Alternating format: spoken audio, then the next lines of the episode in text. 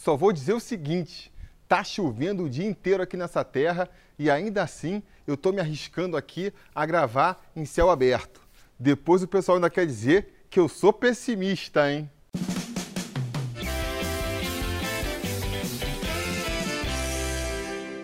Fala, torcida vascaína, Felipe Tiru de volta na área, hoje para comentar aí mais uma vitória do nosso Vascão na Copinha, a Copa São Paulo de Júniores. Dessa vez foi 1 a 0 contra o Náutico na primeira partida do mata-mata, da fase de mata-mata da Copa São Paulo.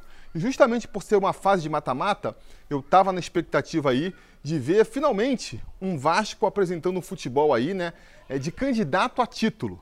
Aproveito até para fazer esse esclarecimento aqui porque é, ouvi muitas críticas no nosso vídeo, é, fazendo um balanço da primeira fase, né? Eu falei que é, o time não tinha atendido as expectativas né, que eu tinha colocado para o time, obviamente. E aí muita gente falou, pô, como assim? O time não está correspondendo, o time está invicto, ganhou aí duas partidas, empatou uma, ganhou não sei quem de 5 a 1 como é que você fala que o time não está correspondendo às expectativas? E eu achei que tivesse ficado claro, mas reforço aqui não atingiu as expectativas de um time que é candidato ao título, de um time que segue aí né, o legado da última participação do Vasco na Copinha. Não basta, ainda mais nessa primeira fase aí, onde a gente só pega cachorro morto, não basta só você conseguir ali o resultado, né? Conseguir uma vitória, conseguir até dominar o jogo. Você precisa mostrar um algo a mais, mostrar ali algo, no mínimo do nível de outros competidores para se qualificar como um proponente ao título. Então, enquanto a gente está vendo outros times aí massacrando, ganhando de 8 a 0, ganhando, pô, 7 a 1, o Vasco a gente viu ali passando um sufoco, né? Passando, não passando um sufoco, mas tendo dificuldade, não conseguiu aquele domínio amplo, aquele jogo vistoso que a gente viu na última copinha, por exemplo. Mas no próprio vídeo de balanço, eu fiz a ressalva de que tinha justificativas para isso estar acontecendo, né? Eu expliquei que o próprio time do Vasco poderia estar se poupando ali, é, não querendo se desgastar muito, já pensando justamente na fase de mata-mata, já que o Vasco tinha ali a convicção, né? A comissão técnica tinha a convicção de que o Vasco ia conseguir essa classificação para a próxima fase. Por conta disso, inclusive, é que eu esperava que, uma vez começada a fase de mata-mata, uma fase onde não tem espaço para erro, porque na fase de grupos a gente viu, né? Chegou a empatar um jogo ali e não houve grande catástrofe. Se você faz um jogo ruim que nem esse na fase de mata-matas, sofre um empate no finalzinho, aí já está correndo risco de ir para os pênaltis, ser eliminado. Então, assim, já não tem tanto espaço para erro. É uma fase da competição em que você tem que jogar mais sério, tem que aí é, botar mais seriedade para fugir das zebras, para fugir das zebras. Com essa expectativa que eu sentei para assistir ali Vasco e Náutico e nos primeiros minutos de partida parecia que essa expectativa ia ser atendida. O Vasco ali começou com uma mudança importante na escalação, né? O Vasco começou a competição jogando sem um centroavante fixo, o Laranjeira ocupava ali a posição de 9, mas é o famoso falso 9, né? Saía muito da área, voltava para buscar jogo, aquele futebol ali onde ninguém guarda muito posição, um fica trocando com o outro. E quando o Laranjeira ele se machucou no segundo jogo, o Luan entrou no seu lugar, o Luan foi o substituto e o Luan ele já é aquele centroavante mais clássico, né? Mais paradão, mais dentro da área. É até um cara que faz bem o pivô e tudo mais, mas ele já ocupa mais a posição de centroavante, faz mais às vezes de centroavante mesmo. E ele foi então ali, ele substituiu o Laranjeira logo no começo do segundo jogo, foi titular no terceiro jogo e agora para essa partida ele já foi é, substituído pelo MT. O MT que é um meia né, de, de, formação, então fez mais ali a função do Laranjeira, fez mais a função que o Laranjeira fazia, sair mais para buscar jogo, isso às vezes puxa o zagueiro, ajuda a abrir espaços na área, e isso aí, né, somado a essa vontade maior do Vasco, essa seriedade maior do Vasco, fez o time entrar com a corda toda contra o Náutico. A gente viu um Vasco ali com menos de um minuto, já abrindo o placar, com o João Pedro, né? Uma bela jogada ali pela esquerda do Vasco, do Riquelme, se não me engano, onde a bola sobrou livrinha para o João Pedro só empurrar para o fundo das redes. O Vasco que depois do gol continuou massacrando o Náutico, criando muitas oportunidades. Eu gosto muito da movimentação, do toque de bola desse time do Vasco, a forma com que eles conseguem penetrar por dentro da área e sempre colocar um jogador na cara do gol é muito boa de se ver. Falta isso no time principal, né? Há quanto tempo a gente não vê o time principal fazendo uma triangulação na entrada da área que termina com o Vascaíno saindo cara a cara com o goleiro? Pô, eu nem me lembro qual foi a última vez. Com essa molecada dos Júniors aí, acontece toda hora, né? Infelizmente, eles acabam repetindo aí um cacuete do time profissional, vamos dizer assim, que é perder muito gol na cara. Faz tudo direitinho, deixa o atacante, o jogador do Vasco lá na cara do gol e na hora que é só empurrar para o fundo das redes, os caras conseguem perder o gol. Enfim, do jeito que o Vasco estava jogando ali, naqueles primeiros 10 minutos, eu não tinha dúvida, o Vasco ia conseguir sim construir um placar com naturalidade ali, estava tendo total controle da partida, dominando completamente a equipe do Náutico e a tendência era que o Vasco conseguisse ali naturalmente construir um placar até bem dilatado. Mas aí, mais uma vez, veio aí o acaso, né? O azar atrapalhar o desempenho é, do time do Vasco. Um problema aí que causou estragos não só nessa partida, mas que provavelmente vai causar para o futuro também. Estou falando, obviamente, da chuva que caiu lá em Itapira, prejudicando completamente o jogo. A chuva começou com 10 minutos de jogo, uma chuva muito forte que por si só já atrapalhou bastante a partida, né? Fica mais difícil de tocar a bola, até de enxergar o companheiro. Era uma chuva muito forte, realmente como se tivesse aberto um chuveiro em cima do, do campo, então prejudicava demais. E para piorar, como essa chuva não passava, eu fiquei pensando na hora assim: não, vamos esperar, né? Ainda bem que o Vasco já abriu o placar, só precisa administrar o jogo, então menos mal. O tempo que a chuva durar aí, o Vasco tem que administrar a partida, mas mais cedo ou mais tarde a chuva vai no mínimo diminuir e o Vasco vai novamente conseguir se impor. Que nada, amigos, que nada. A chuva não parou, a chuva não deu trégua e ali com 20 minutos de jogo, o estádio já estava completamente ensopado, já estava virando ali um brejo, sem a menor condição da prática do futebol. E aí, aí eu já comecei a ficar preocupado, né? Porque a gente sabe, o time do Vasco é um time técnico, é um time que gosta de tocar a bola. Se o campo, se o jogo começa a atrapalhar esse estilo de jogo, começa a nivelar a partida por baixo, a chance do adversário tecnicamente é, inferior aprontar uma surpresa vai aumentando, né? Esses jogos aí em campos molhados, a gente sabe, o cara chuta a bola, a bola prende, o zagueiro quer chutar, a bola não sai, e nessa aí para uma bola vadia sobrar para o atacante do Náutico empurrar para o fundo da rede não puxa nada. Esse foi meu pensamento quando o campo começou a alagar ali com os 20 minutos, e com 30 minutos de jogo já estava assim, me preocupado de alguém se machucar de algum jogador do Vasco se machucar porque estava completamente impraticável. O juiz insistia em não parar a partida e como o calendário da Copa São Paulo de Júnior é todo encavalado, né? É um jogo atrás do outro. O Vasco jogou no domingo para jogar de novo já na terça-feira. Ah, o meu medo era de que o juiz não fosse parar a partida, fosse dar prosseguimento do jeito que fosse, para justamente não atrapalhar o calendário, né? Mas aí a chuva foi tão forte, amigos. A chuva foi tão forte que não teve jeito.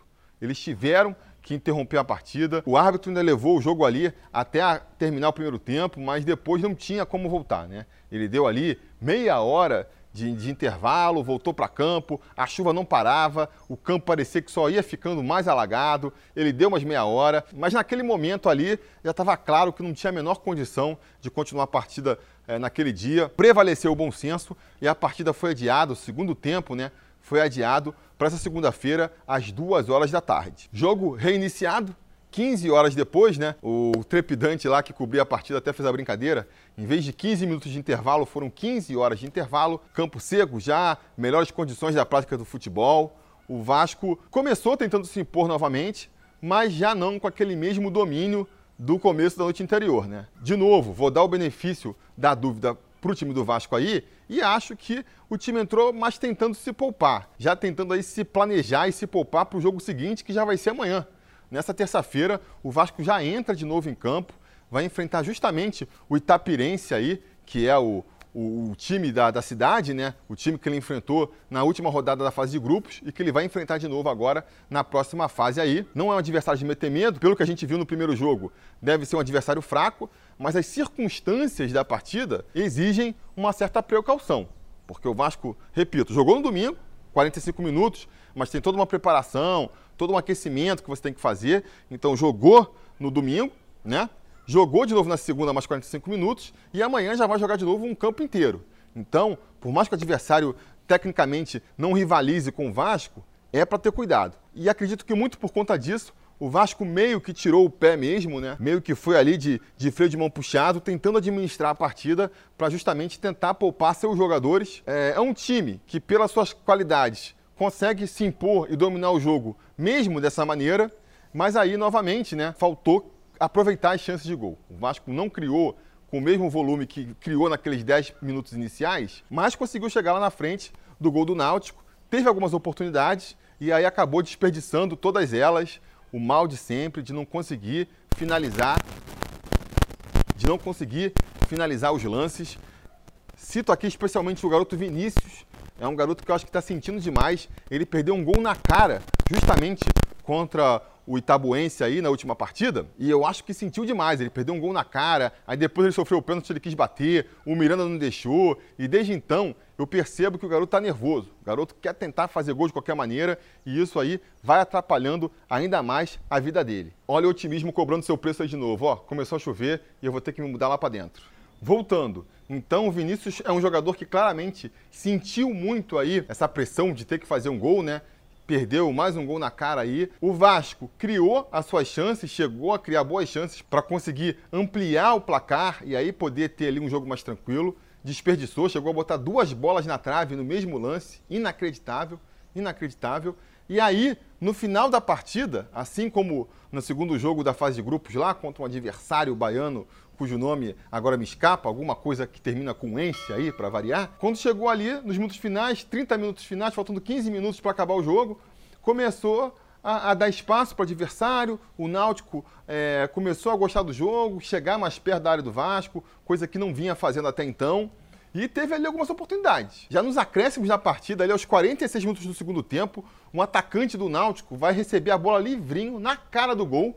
E aí a gente vai ter que contar com a incompetência dele para chutar a bola para fora e garantir a classificação do Vasco direto aí para a próxima fase. Porque se ele faz aquele gol ali, né, aí inevitavelmente teríamos que ir para a disputa de pênaltis. Então, mais uma vez o Vasco contou com a sorte aí para garantir a sua classificação. E aí, vou reforçar aqui, né? Acho até que não foi culpa do time do Vasco, foram as circunstâncias que acabaram fazendo o jogo ficar assim, mas o fato é que o Vasco aí conseguiu a classificação com um tanto de sorte, poderia ter sido um pouco pior, e que nem eu já falei aqui, acaba levando um pouco desses problemas para o próximo jogo, porque a gente vai enfrentar um adversário mais fraco aí. Acredito que se a gente passar dessa fase, aí sim vai começar ali a copinha para valer, os adversários vão começar a ficarem mais qualificados. Mas contra o Itaperense aí, né, respeitando sempre o adversário, o principal adversário do Vasco ainda vai ser o Vasco, né? E essas dificuldades. Vai ser um Vasco que vai chegar desgastado, quer queira, quer não. Você jogar três dias seguidos, por mais que dois desses dias tenham sido só 45 minutos,